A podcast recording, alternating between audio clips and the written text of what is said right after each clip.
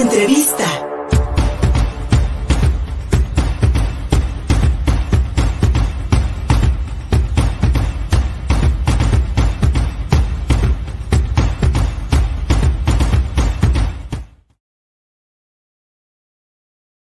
de Luis Fernando Soto, le doy la bienvenida también a nuestra nueva financiera y economista, Samantha Hernández Anaya, quien nos va a dar luz, pues, cada semana, este, en esos viernes, pues, sobre materias de economía y de finanzas. Querida Samantha, ¿cómo estás?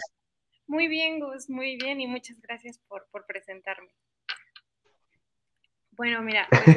Me da muchísimo gusto que estés aquí con nosotros, porque aparte este, este día que inicias tu sección, pues con un tema muy interesante y sobre todo que pues nos ha hecho reflexionar justamente si estamos ante un nuevo milagro mexicano con respecto al litio, Samantha. ¿Qué nos puede decir? Pues sí, mira, eh, el litio tenemos que entender que a nivel mundial se le conoce como el nuevo petróleo o el oro blanco. Es por lo que están apostando todos los, el sector automotriz, para la creación de baterías de los automóviles eléctricos. Actualmente los teléfonos y los dispositivos, todas las pilas poseen litio y el litio se saca ahorita de Australia. Pero está siendo muy interesante darnos cuenta de que en América Latina eh, se encuentran los mayores yacimientos. Eh, existe algo llamado el Triángulo de Litio y esto eh, comprende la zona de Argentina, Bolivia y Chile. Pero en días recientes, como tú lo has mencionado, eh, empezamos a darnos cuenta de que el mundo está volteando hacia México, más con la noticia de que lo estaban nacionalizando y se buscaba nacionalizar, porque se estima que México, al igual que Bolivia, eh, tiene grandes yacimientos. Eh, desde ahí estamos partiendo de que no necesariamente, y es algo muy importante que siempre tenemos que tener en mente, eh, la maldición de los recursos naturales. No necesariamente porque un país cuente con los recursos naturales quiere decir que tiene la capacidad para exportarlos, la capacidad para perforarlos y la capacidad y la tecnología para poder hacer uso de ellos. Em, esto tiene que entenderse bajo lo que se está buscando hacer por parte del gobierno, que es la nacionalización. Y no es que seamos enemigos de la nacionalización, porque muchas veces con ayuda del sector privado y de eh, el mismo gobierno se puede llegar a un crecimiento importante de las economías. Un caso muy similar es lo que pasó en Israel y el día de hoy Israel es un gigante de la tecnología. Esto nos afecta a todos porque al menos aquí en Puebla, fíjate, Gus, es muy interesante, somos el segundo de los 82 localidades que han encontrado con reservas de litio y Puebla a nivel eh, nacional es el que tiene eh, pues mayores yacimientos. Entonces también es muy interesante ver porque tenemos 12 localidades. Entonces, impactaría, como hemos dicho, en el trabajo, en la mano de obra. Eh, pero también ahí es donde empieza eh, un poco la problemática. Actualmente, para sacar litio, lo que tienen que hacer es perforar porque son unas grandes, eh, pues, piedras y se tiene que todo el material, es muy costoso y por lo mismo el precio va a la alza. Pero aquí en Latinoamérica es, se encuentra de una manera diferente, se encuentra en salares, entonces la extracción es facilísima. Eh, por lo mismo de que se está apostando hacia ello, lo que pasó la semana pasada fue que el Congreso decidió que eh, se va a nacionalizar y se va a crear el gobierno una empresa que se encargue de gestionar todas las concesiones.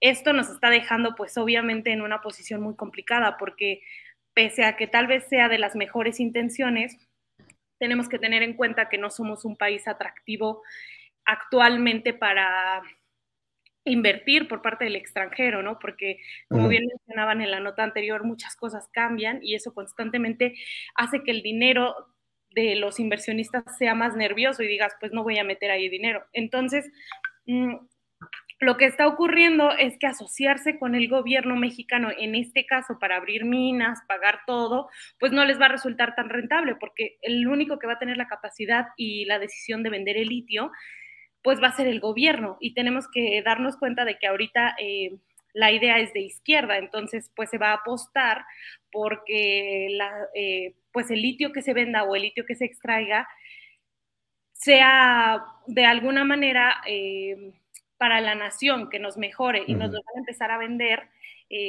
un poco como que es el futuro y que está bien que lo nacionalicemos y que como país y como mexicanos es nuestro derecho, como nos han vendido otra, otras este, situaciones, Pero uno de los problemas más grandes que tenemos son los números, porque México está diciendo que nosotros tenemos 243.8 millones eh, de, de toneladas de litio a nivel nacional, mientras que Estados Unidos dice que solamente tenemos 1.7 millones, que es el 2% de todo el planeta.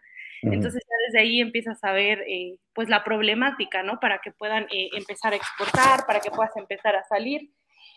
Y este, curiosamente, pues México ya, se, ya empezó a firmar alianzas con Bolivia, que también es otro país que eh, pues es de los mayores yacimientos del mundo y que también tiene una temática política de izquierda. Entonces, eh, lo que quieren es empezar a crear como una alianza para que la producción y entre ellos empiecen a ayudar y eh, pues tengan como cierto control sobre el llamado oro blanco, porque también es, es cierto que esto podría llevarnos a ser la nueva Arabia, el nuevo petróleo, ¿no? Porque como hemos estado hablando, pues es hacia dónde va el mundo. El problema es que este tipo de medidas lo que hacen es frenarnos, porque ¿cómo vas a competir como país para traer ingenieros de otras partes del mundo que ganan 100 mil dólares al año cuando tú tienes eh, una eh, política pues más cerrada y les estás ofreciendo ganar 60 mil dólares al año? Nadie se va a querer venir. Entonces eso nos va a empezar a atrasar y pues a volvernos obsoletos. Claro, totalmente. Y aparte, bueno, en participaciones anteriores del senador Alejandro Armenta en este espacio, nos ha comentado que también el litio nos va a permitir pagar la deuda externa. ¿Qué tan cierto es esto? Pues es que, para empezar, eh, no tenemos, al, al día de hoy no se ha empezado a extraer litio.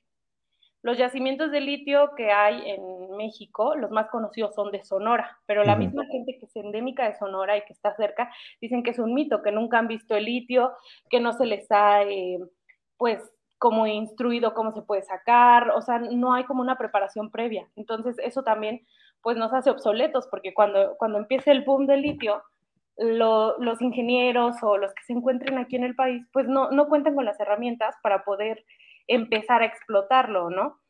Entonces, pues sería un poco, pues digamos, el viejo dicho, ¿no? En el país de los, de los ciegos el torto es el rey, ¿no? O sea, la, la información que nos manejan, pues realmente no es tan verídica. Y pues sí es cierto que ya hay una oportunidad importante de crecimiento, como te digo, al menos a nivel estado, ¿no? Porque en Puebla, pues 12, 12 puntos donde se empieza a poder extraer litio, pues sería muy interesante, ¿no? Cómo nos puede afectar eh, en, tanto en obras de trabajo y como en todas estas situaciones. Entiendo que lo que buscan con esta reforma, pues es que no pase lo que pasa normalmente con la minería, que es que las empresas extranjeras traen a la mano de obra barata a México y excluyen a los mismos, eh, pues, personas del lugar. Pero pues si no les das las herramientas, no se vuelven atractivos en sí. Y en estas coyunturas eh, en las que hemos estado en esta semana, ¿crees que esta aprobación de la ley minera pues sea una moneda de cambio con respecto al pues fracaso que fue la reforma eléctrica? Yo creo que sí, que es una manera de poner de cierta manera un candado, porque es muy interesante, previo a esto había 36 concesiones y ya era dinero real, o sea, ya era gente que a partir de 2022 quería empezar a, trabajar en México. Y ahorita que empezaron a pasar esto, como tú dices, el gobierno ya desconoció y ya nada más están reconociendo ocho.